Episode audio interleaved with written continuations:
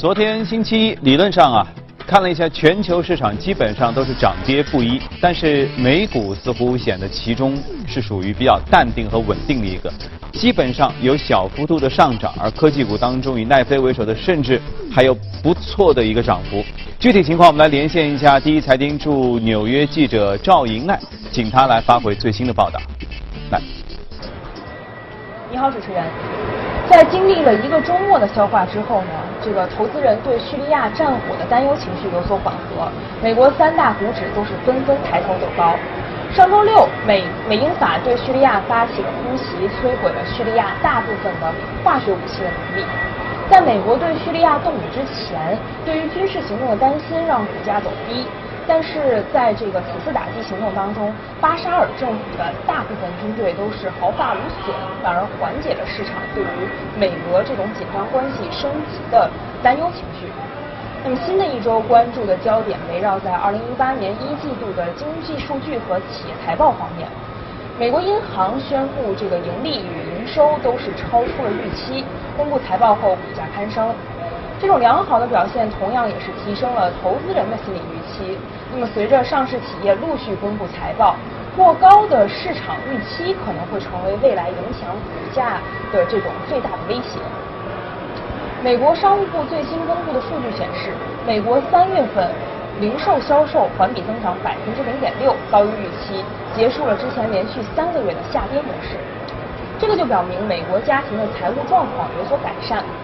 其中三月份汽车的销售额增长了百分之二，成为自去年九月份以来汽车销售额表现最好的月份。华尔街日报称，强劲的劳动力市场和消费者信心，以及之前的减税政策，都是为这个目前消费模式提供了有利前景。周一，美联储主席杜德利表示，只要通胀率保持相对较低的话，美联储就将表示循渐式加息。但是如果通胀率大幅超过了百分之二，这种渐进式的加息路径可能会改变。杜德利认为，这个长期来看，百分之三是合理的中性利率的起点。今年的加息次数不可能超过四次。好的，主持人。好，谢谢张一奈给我们发回的报道。接着我们来看一下隔夜欧洲市场的情况，和美国市场淡定相比，欧洲市场似乎稍微紧张了一下，但最多也就是打了个喷嚏。你看。呃，基本上有下跌，可是幅度都很小，呃，也就是英国富时指数吧，接近百分之一。具体情况，我们来连线一下我们驻欧洲记者薛娇，请他来做一下最新的介绍。你好，薛娇。好的，主持人，周一欧股整体盘中波动较小，交易员仍在观察叙利亚的地缘政治问题对于市场的后续影响。截至收盘，欧洲斯托克六百指数下跌百分之零点三九，报三七七点七四；泛欧 G 三百指数则下跌百分之零点四二，报幺四八零点五。跌幅较大的英国富时一百指数盘中一度下跌约百分之零点九五。来自英国的全球最大广告集团 WPP 在上周六一份声明中宣布，公司的创始人担任了 CEO 三十三年的苏明天即刻辞去了 CEO 一职。业内分析，这可能与其本月初遭到了个人不当行为调查，涉嫌挪用公司资产有关。这一消息导致该公司的股价昨天盘中大跌了百分之五点七，领跌富时一百指数。从目前的形势来看，市场的避险情绪有所好转。英国十年期国债的收益率上涨了五个基点，触及百分之一点四九。德国十年期国债的收益率昨天也上涨了三个基点，预计将创六周来的最大单日涨幅。英镑对美元上涨了百分之零点七，触及一点四三三七，成为二零一六年六月份以来的新高。此外，美国驻联合国大使黑利表示，美国将宣布对俄罗斯新的制裁措施，这导致了卢布对美元开盘下跌百分之零点九，俄罗斯 RTS 指数。盘中下跌约百分之二。此外，据报道，美国财政部警告英国的银行业，如果想保持与美国金融机构的业务往来，必须尽快与俄罗斯的寡头切断联系。预计这对于伦敦的金融界将带来明显的负面影响。主持人，好，谢谢学教。昨天其实亚洲市场总体上还比较稳定，是微微的上涨，但 A 股市场下跌啊，跌幅不小。呃，港股市场下跌也跌幅不小。呃，看来对于同样的消息的大家各自的反应其实差别很大，但是也有一些是共同点的认同。比如说，当地缘政治，尤其是中东那块发生一些情况变化的时候，油价通常都是看涨的。今天我们和嘉宾一起来聊一聊这个话题。好，今天来到我们节目当中的是钜派的许哥。你好，许哥。杨光你好。刚才新闻当中啊，其实有两条新闻，但有两个点，我觉得都很有意思啊。一个是我们刚才连线这个纽约记者的时候，他说。其实对叙利亚的轰炸，对叙利亚本身，尤其是军队，几乎毫发无损啊，这是一个。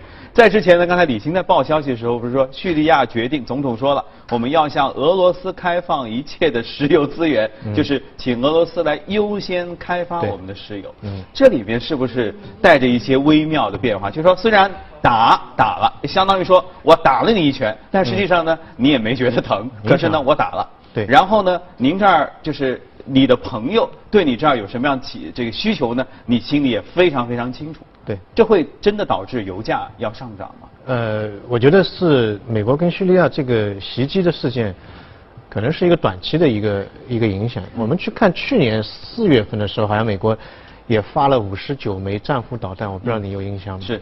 然后每一枚导弹是一百八十六万美金，也就是一个晚上烟火放了一个亿。是。啊，然后在这个过程当中，油价是涨了。五美金，然后这个结束之后就就就回来了，就没了。就本身它的就叙利亚这个地方，它的产油量本身不是特别大，嗯，它大概一天是一点五一点五万桶，每天一点五万桶的油量，大概占到全球的产油量的大概是百分百分之一点六，因为全球每一天是九千六百万桶，嗯，所以百分之一点六基本上对整个大的盘子来说影响不是特别大，原因就在于大家有一种恐慌，原因就在于。叙利亚这个地理位置不一样，它地理位置在于俄罗斯，嗯，呃，中东、中亚和北非，嗯，哎，这都都有一点关联。然后呢，它下面都是那个输油管道，对，大动脉就在这个地方。就俄罗斯经过叙利亚去欧洲的主要的管道都从那儿走。这附近都是管道，嗯，都是大的输油管道。啊，那么如果说发生比较大的一个事件，它它把地下挖了，那个就会造成这个原油的全球供应会出现一定一定的问题。这个是。大家比较担心，但单纯来说，它的产油量，嗯，在整个欧佩克当中没所谓，就太太小了，不是特别大。嗯，但我们回过头来讲，今年其实大家看做投资也好，做理财也好，其实都不是特别顺。嗯，买买股票，二月份美美美股一个深蹲，然后又又又又下去，然后歘上来，很开心，又去买，哗一下，你看又现在地域的那个局势又非常的紧张啊。那么在这个。背后，我觉得今年年初到现在，只有两样东西好像是比较确定性的，一个就是黄金，嗯，呃，可以看到黄金涨得还不错，对，另外一个呢就是原油，那整体上来看，我觉得今年还是上半年啊，下半年我们现在看不到，上半年原油其实还是可以可以做的，整个大环境对于原油市场或者原油价格还是一个比较大的支持。我说两点，第一点就是说那个沙特，沙特今年是有一个 IPO 的一个一个计划，就阿美。阿美是它一个整个国家的战略，嗯，因为它对石油的依赖度实在太强了，整个沙特的人口只有两千万，嗯，比上海的人口还少，所以它的这个内需是没有的，嗯，然后旅游业也也也发展不起来，嗯，所以它就要转型，嗯，石油价格一跌一下跌，它就财财政赤字，那么它就要去把那个阿美上市，阿美阿美上市的话，它可以记住两个数，第一个就是六十美金一桶，六十美金一桶就是它上市的一个财务的要满足的。一个基本的要求，嗯，所以呃，这这可以看成今年的这个油价的一个底部。你跌破的话，就对它上市是不利的，嗯嗯。啊，那么上面的话，它最近一段时间一直在那个石油部长一直在在暗示，就是说石油的定价，呃，比较合理的大概是在八十美金左右，嗯。所以基本上在这个区间当中，那也有可能是再过一点。现在很多投行就认为，如果说整个局势恶化的话，可能会到一百以上。当然我们这个不看，就可能到六十到八十这个这个区间里面。这是就大的事件在阿美 IPO。两万亿美金的一个最大的一个一个市值的一个公司 IPO 的前景下，嗯，油价大幅下跌可能性不大，往上走的可能性反而更大一点。第二个就是说美国，这个跟美国的利益有关系，因为美国以前是石油的进口国，它有战略储备啊，它有很多的进口，但现在美国其实是变成最大的一个出口国。对，现在美国到明年呢，它的石油的产量每一天是一千万桶，一千万桶什么概念？全球最大的沙特嘛，啊，沙特一天就一千万桶。所以它的那个体量非常大，它由进口变成出口，当然希望油价往上走，嗯，对它的国家利益 肯定是会有有一个好处的，所以它有动机把这个油价 搞上去。嗯，还有一个就是说，我们说那个俄罗斯，俄罗斯好像大家觉得这个叙利亚跟美国搞起来，然后俄罗斯应该是就就就出手去帮，但对他来说比较暧昧，原因就在于其实现在俄罗斯的整个财政对于原油和天然气的依赖度啊非常高。它的整个联邦预算的话，有百分之五十是来自于这个能能能源这一块，嗯，能源这一块的，所以它的整个国家的收入百分之五十到五十二是来来源于能源这一块。它有一个计划到二零二五年，呃，从百分之五十下降到百分之四十五，这也是比较顺利的情况下百分之四十五，也就是整个经济的一半是来来源于能源。所以油价的上涨，对俄罗斯来讲，它也是有一是一个利益的既得者。嗯。所以从整体上来看，大家去看今年，你说油价呃为什么会下跌？好像找不出一个比较有力的去反驳这三个大的事件的一个一个一个理由。但是你要说仅仅是从叙利亚这个事件来看，油价就会一直往上走，我觉得可能性不大。叙利亚只是一个很小的一个引发的因素。但是后面大家看五月份还有另外一个因素，就是说像美国威胁伊朗，就是说五月份他会退出这个之前对他的一个制裁的豁免。嗯。五月份啊，现在已经四月份，也就一个月时间，半个月时间嘛。嗯。如果退出的话。大家知道，伊朗这个国家，它的这个石油的地下的储量是全球第四，它在欧佩克当中产油量是第三名，所以它真的是一个非常大的一个这个这个石油的产出国。嗯如果对它制裁的话，一个石油禁运啊，或者说是那个退出那国际清算组织，呃，对它的这个石油结算造成一个影响的话，那么它的油量的这个供应的减少，会真实的推动石油市场的价格的。一个上涨，它最高的时候的 每天的产量是五百万桶，五百万桶，沙特是一千万桶，它它它有一半的，所以这个如果说五月份大家去看这这个这个消息肯定是非常重要的。如果说它的那个呃制裁，美国对它制裁恢复了，原油的价格可能还是会有一个。往上走的一个嗯一个一个趋势。那这里我就发现好像游戏格局改变了哈。嗯。你说供需双方，比如说以前是沙特为首，中东国家是供，美国是需。嗯。所以中东国家当然希望价格高，美国就买的人希望价格低，然后在它有它有其他的战战略或军事上影响力，所以说说您这儿价格下去一些，所以这样才能平衡。那现在你说这样这样说，美国也变成了供。嗯。那全世界谁是需呢？就谁作为买家说？各位，你们能不能稍微便宜点，让我也稍微能够经济上就承受得了？是谁？我觉得第一个呢，就是新兴市场的这个需求。嗯。因为随着经济的这两年的一个复苏，它的需求会起来，需需会起来。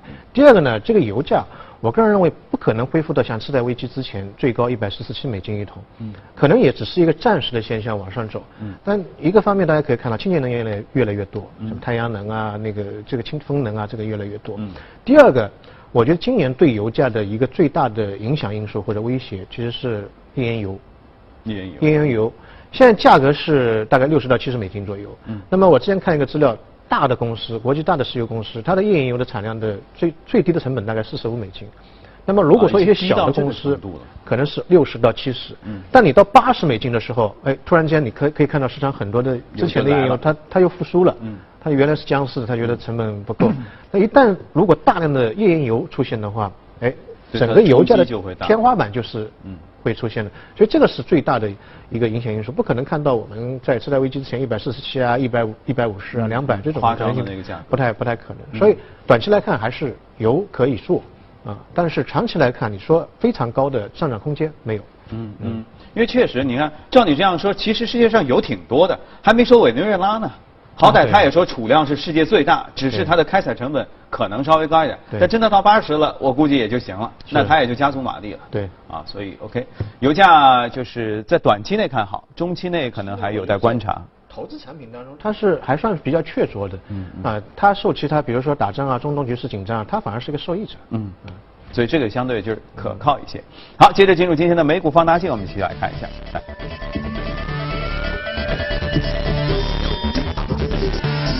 好，今天这个跟地缘政治有关了，我们来说国防军工企业。呃，对，那么 这家企业呃，在军工当中，我们讲过很多的这个军工类板块的，这个先把它拿出来讲呢，还是蛮有趣的，因为可能大家从来没看到过这些公司，但它的做的东西业务，它不是那种工业的，嗯，它主要做那种战争的策略，给国防部啊、情报机构啊，美国国防部情报机构。提供战争战争策略，然后呢，如何防御间谍，如何获得情报的这么一种一种一种机构。这不是参谋应该做的事情吗？对，参谋部来做。呃，他有外包的那一块。之前有一个人叫做那个斯诺登，我不知道知道吗？斯诺登就是那个美国的一个能进能对，嗯，他就是曾经供职于这一家 机构的。啊，对对对，就是他其实并不是直接为国防部或者军方里面的这个就军职的这种人员。他实际上是一个第三方对的服务人员。它是一九一四年成立的，嗯其实其实其实现在已经百年老店了，嗯，也号称是世界上最古老的咨询和管理的咨询打仗咨询管理的一个一个机构。嗯。然后其实大家去看这种军军工方面的，它算军军工方面的嗯。板块方面的这个公司嗯，它特色非常强，就是软科技。嗯。它没有做一个枪一个炮，但是呢，客户对它的依赖度非常强，而且它的粘连度非常强。因为这个东西怎么说呢？就是说，如果说我一直用你的服务，我再换一个供应商，嗯，这个成本那不就思路都变了。成本非常高，嗯。而且呢可比性不强，嗯嗯我枪的话我有很多的硬指标，但它呢就是没有这个这个硬指标，所以客户对它的粘连性非常强。另外一个，大家如果做美国美美国的军工股，你去看它的表现，股价的表现跟其他军工股不一样，嗯。它每一年涨涨的也不是特别多，肯定是追过那个综合指数的，嗯嗯。但是它每一年都涨。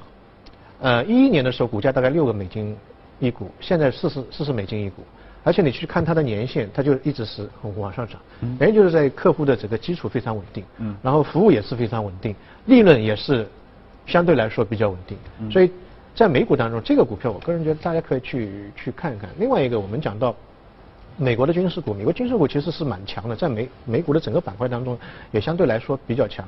呃，美国军事股它发展于那个二战期间，嗯。财阀这个当时日子非常好过，嗯。啊，仗打了非常多。然后到冷战期间的时候，这个就日子比较难过了，因为呃，冷战的期间就是大家显示军事的实力啊，就是我研制一个东西，你也研制一个东西，它没有消耗，嗯嗯。所以说各大军军工企业的话呢，它的一个研制成本非常高，周期非常长，风险就相对来说比较高，所以很多企业就扛不过这一关，就被倒了。兼并了。嗯。然后到冷战结束之后就军转民，可以看到很多像，呃，波音之前也是一个军工企业，现在它生产这个飞机，民用飞机。啊，通用，通用在二战期间它是国防的这个预算当中最大的一个订单的这个生产商，然后现在其实也是做汽车啊或民用的那些东西，所以它的这个整个军工的板块的演变思路是非常强的。嗯。我们讲回来讲到国内的军工这个板块，我个人认为未来的一段时间，特别今年。或者说未来的三年当中，这个是会是一个比较强的一个板块。第一个，从政策上面来看，我们看到十九大就提到，从现在到二零三五年，呃，中国的国防和军备啊军队会基本实现现代化。到本世纪中叶的话，啊要建成世界一流的一个军队。另外一个，从军费的这个增长来看，每一年大概在百分之八左右，是高于 GDP 的一个增长。第二个点就是说，我们去看去年，其实我们有一个裁员啊裁军，裁军三十万。裁军三十万之后，但同时你看到那个军费的增军增长还是百分之八左右，所以在军费方面的占比，军费提高。就提高了，从百分之三十到四十，这一块提高其实对军工企业，嗯。啊肯定是一个利好，它对装备的一个改良、更新换代，对。啊开支方面是一个比较大的利好。另外一个我们可以看到最近的这个军工板块的估值是三年当中的一个比较低的一个位置。嗯。另外一个，最后我们总结一下，为什么要配军工的这个板块？今年要注意啊，注意这个板块，原因就在于，我个人认为，呃，军工板块其实它在资产配置当中会是一个对冲的一个一个概念。嗯，比如说打仗的话，呃，这个整个股票市场就会可能是一个利空。但是对于军工这个板块，可能就是一个利好。所以它的逻辑其实和原油差不多。有一点相近，跟原油、跟黄金，黄金可能是直接的对冲，嗯。它可能是次要的一个对冲的一个一个一个作用，嗯。嗯，也就是说，其实今天讲了两样，从原油讲到这个国防军工，实际上你说的其实都是从短期状态来看，下跌空间较小，而上涨可能性较大，也就是说可比较稳定和安全的选择对。，因为未来一段时间当中，大家可以看到全球的整个地域局势的紧张不会缓解，反而会更加激烈一点点。我之我昨天看了一个巴克莱投行的一个报告，就是说全球的地域的危机的程度已经到了二战以后的最高点。嗯啊，未来一段时间当中，这个这个局势，特特别是这个特朗普在执政的期间，我们对他的这个预见性可能是全球对他预见都非常低，不知道明天会发生什么东西。是的。啊，所以这个半夜会发推特，谁受得了啊？是是，嗯 OK，所以其实从现在来看，我们当初说二零一七年黑天鹅很多，实际上倒也还好。说想象一下，二零一八年应该挺平静吗？到目前为止看起来可能完全不平静，嗯对比一七年甚至要折腾性要更高。所以在这样的局势之下，也许刚才就您的这个两个推荐的方向是一种比较稳妥的，从投资角度上来看的选择。对，是这样的。好，OK，越安全啊越主要。好，今天我们和许哥的话题就先聊到这里，谢谢许哥。嗯，好。接着再来关注一下其他方面消息啊，看点养眼的东西了。随着夏季逐渐到来啊，夏季已经到来了吗？近日，位于菲律宾北部的一处向日葵迷宫镇吸引了大量游客。这边樱花刚落，向日日葵又来了。我们来看一下这个向日葵的迷宫。这处向日葵迷宫镇位于邦阿西南省一处村庄，面积大约一千二百平方米。当地农民希望通过摆出向日葵迷宫镇，促进当地旅游。为了防止迷宫镇因向日葵枯萎而失去魅力，农民还特意每隔两周在向日葵中间穿插种植新的向日葵，以保障迷宫镇的风采。走出这样一座迷宫镇大约需要十到三十分钟，不过由于天气闷热，不少游客只会选择和向日葵自拍合影，然后迅速离开。据了解，向日葵迷宫镇将持续开放至五月三十一号，票价为每人两美元。好吧，看这个新闻啊，其实我相信有很多嗯，这个旅游景点如果来模仿的话，中国瞬间可以出一百个。一项设计展览周六在米兰的三年展博物馆拉开帷幕，参观者呢有机会看到上个世纪十分经典的意大利的设计，甚至还能不呃购买部分专门制造的设计产品。来看一下，这项名为“故事意大利设计”的展览，展品都是精挑细选的意大利设计。不论从技术创新、外形、审美特性、实验性方面，还是从设计的吸引力及其在大众群体中取得的成功来看，它们都是极具代表性的。在这里，参观者能看到1925年的休伯加白色帆布鞋，1967年的扎诺塔粉色充气沙发，1957年产的菲亚特500汽车，以及洗衣机、缝纫机、汽油泵、榨汁机等设备。展品年代跨度大。最早可以追溯到一九零二年，他们讲述着各自的故事，从而串联描绘出意大利设计发展过程的图景。展览还突出展现了历史背景对设计的影响，比如受到阿姆斯特朗登月的启发，意大利人设计出了月球靴。上世纪八十年代，这种靴子成为火热的流行趋势。展会上，参观者除了看，还能买。大约二十件专门设计制造的产品，浓缩了意大利设计的精华。故事意大利设计展览本月十四号正式开幕，将持续到二零一九年一月二十号结束。那中国游客赶快去哈！蒙娜丽莎是达芬奇的传世之作。那几百年来，人们对画中那个女子神秘的微笑，呃，甚至都有人认为她。没有笑，只是看上去他在笑。而美国有一项最新研究认为呢，自身情绪会改变人们对中性的一个面部表情的判断，就是说你是什么情绪，你看他是什么。当人们处于下意识的快乐情绪中，会把一些中性解读为快乐，这或许会有助于我们解释蒙娜丽莎神秘的微笑。文艺复兴巨匠达芬奇的蒙娜丽莎原型到底是谁？画中的女子到底笑没笑？这些都是几个世纪以来人们一直津津乐道的世界未解之谜。现在，美国加利福尼亚大学圣迭戈分校研究人员对蒙娜丽莎的微笑有了新的解释。研究人员认为，蒙娜丽莎的表情中具有一定中性特征。他们设计视觉感知和神经学实验来了解人们对中性表情的感知，结果发现，人潜意识中的情绪会对感知外部世界，尤其是中性事物产生影响。研究人员说，如果你徜徉在卢浮宫里，你看到的可能是蒙娜丽莎神秘的微笑；而如果刚跟丈夫吵完架，也许就会看到不同的蒙娜丽莎了。嗯，看来以后我们要带着悲喜两重天的表情去观赏这幅名作哈。近期一项聚焦达达主义和超现实主义的展览和西班牙马德里广大艺术爱好者在那儿见面了。呃，其中有近两百件的展品，包括玛格丽特、杜尚和达利等等大师的作品。来，赶紧看一下。这项展览名为《玛格丽特、杜尚、达利：二十世纪的艺术革命》。汇集了一百八十件世界知名的达达主义和超现实主义艺术家的作品，其中也包括比利时画家雷尼·玛格丽特、法国艺术家马塞尔·杜尚、西班牙画家萨尔瓦多·达利等大师的创作。达达主义一九一六年兴起于瑞士苏黎世，试图通过废除传统的文化和美学形式，发现真正的现实。虽然作为文艺运动，达达主义持续的时间并不长，但它的波及范围却很广。超现实主义受达达主义影响，盛行于两次世界大战之间。他反对既定的艺术观念，主张放弃逻辑有序的经验记忆为基础的现实形象，呈现超越现实的无意识世界，对视觉艺术产生了深远的影响。本次展览中展出的艺术品被划分在不同主题的展区。这些主题包括生物形态主义和幻觉、自动、梦境以及聚焦女性意象的主题，引导参观者从不同角度思考、探索发生在二十世纪挑战传统观念和刻板印象的艺术革命。